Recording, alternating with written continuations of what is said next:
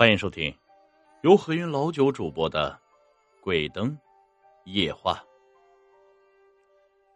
贫穷的村子，贫瘠的土地，贫困的人家，却由于固守到发霉的民风和重男轻女的思想，让这里永远不缺的就是需要吃饭穿衣的人。刘能，去你大爷家里借煤去，快点儿！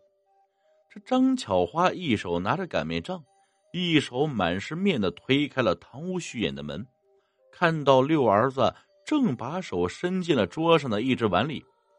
哎，你又偷吃狗蛋的吃食，看我不打死你！说着就扬起手中的擀面杖往六孬身上打。六孬急忙抓了一把碗里的花生，没来得及塞进嘴里，三步并作两步跳进小院顺手拽了门边挂着的笸箩筐，出了大门，这才回头吆喝道：“知道了，娘去了啊，多拿点儿。”张巧花紧追了两步，站在门口嘱咐着：“哦。”六孬高声应着，人已经转了个弯不见了。这六孬啊，今年二十多岁，好吃懒做，上面清一色的全是哥哥。本来呀。应该有两个姐姐，可是生下来就死了。后来又有了一个弟弟，叫狗蛋儿，今年十多岁呀。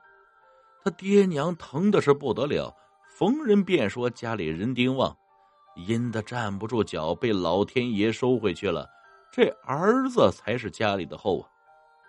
他这一点说的倒是没错，他家真的是人丁兴旺，就是在整个村里呀。像这种全是儿子的家也不多见，再按人头分田、靠种地糊口的人家来说，儿子就是势力，势力大的人家在村里可以横着行。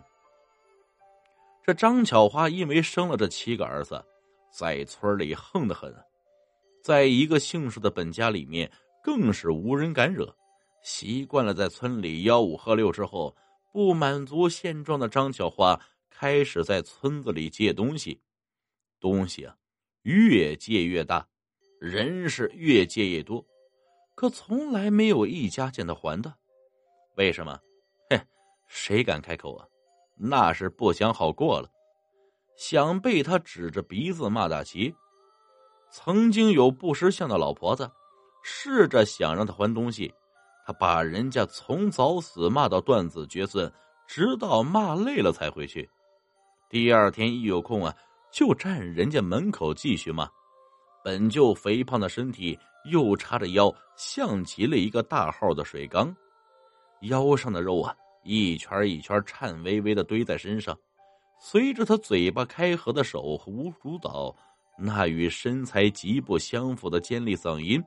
简直能把人的耳朵叫聋，这还不算完，还领着自己儿子往人家关闭的门上砸石头，可把老婆子吓坏了，连门都不敢出啊！从那以后啊，也再也没有人敢去要借走的东西，被借到的也只能自认倒霉。这六孬的大爷，就是其中最惨的一家。他和六孬的亲爷爷是兄弟，他老伴走得早，就只有一个儿子和一个女儿。儿子得病死了，唯一的女儿体弱多病，嫁给了同村的一个小户人家。本来婆家就不同意这门婚事，就更别提婚后啊他会有多亲近。于是这一家就只剩下老王头一个人，那就是王巧花眼里的活靶子。这不。他把老王头家能借的都借了个遍，还惦记着房里剩余的东西。老王头被借怕了，但同脉的亲情让他不能也不敢拒绝，只能弓着腰身坐在屋里叹气。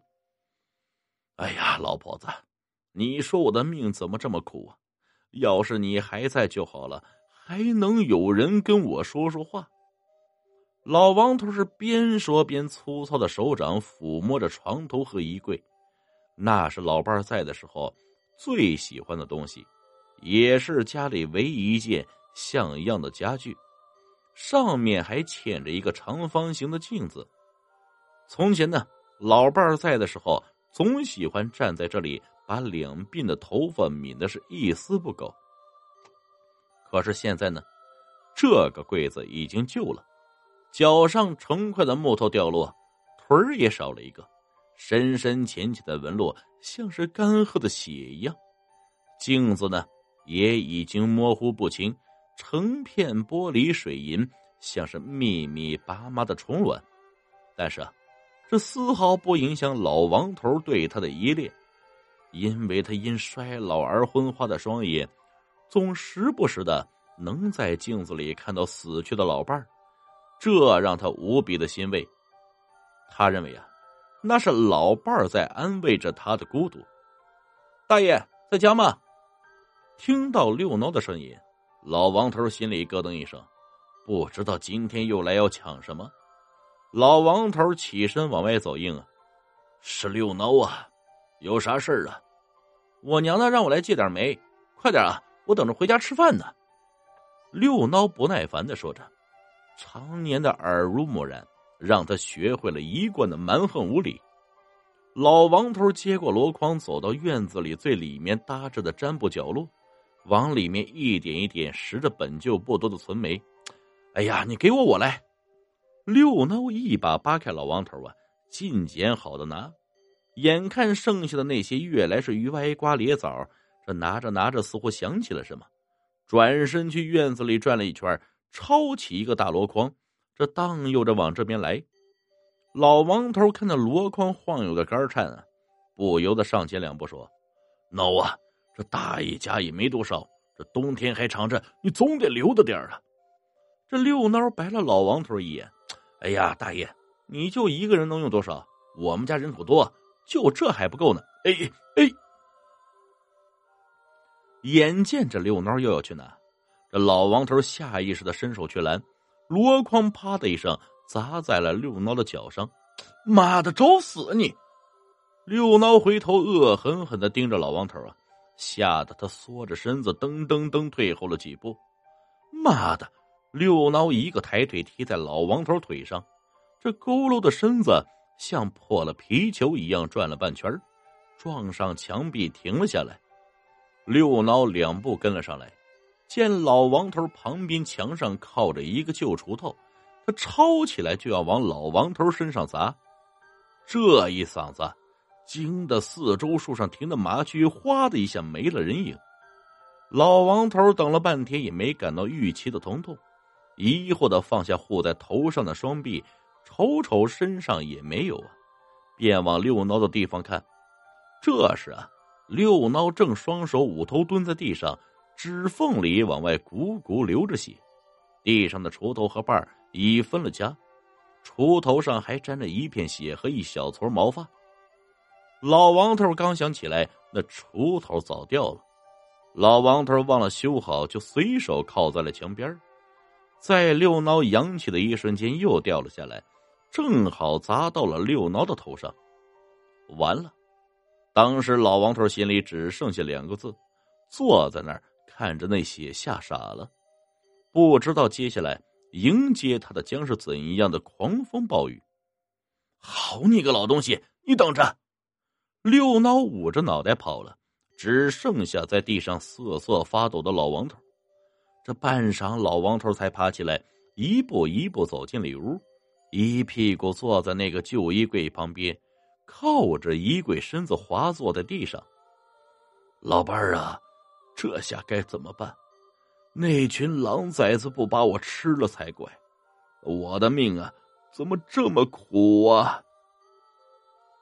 不知哪里来了一阵风，吹动了老王头的头发，像是在抚慰。只是老王头现在感受不到，只是在为自己接下来的境遇担心。咚！一声巨大的撞击声，夹杂着尖利和粗糙的扫码声，打破了小院暂时的宁静。老王头，你给我出来！好啊，还敢藏起来！都给我去找，往死里打！是张巧花的声音。接着呢，老王头便看到一群壮年男子闯进里屋。朝着自己的方向，气势汹汹走了过来。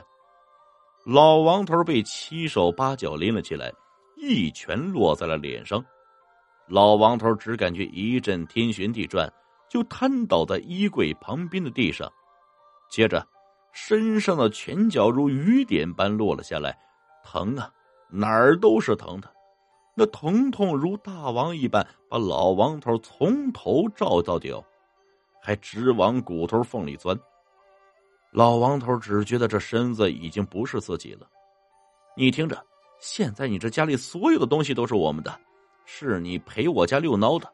今天没打死你是便宜你，你信不信我拆了你的骨头喂狗？此时老王头啊，已经是进气多出气少，不能动弹了。六孬家人也似乎消了点气，呸了几口出去。只听外面一阵叮叮咣咣，又不知道又被拿走了什么，家里又被毁成什么样。外面重归安静啊，没一个人来看看老王头，没有人去想这么大的年纪怎么经得起这么一顿毒打，只剩下老王头一个人紧贴着旧柜子。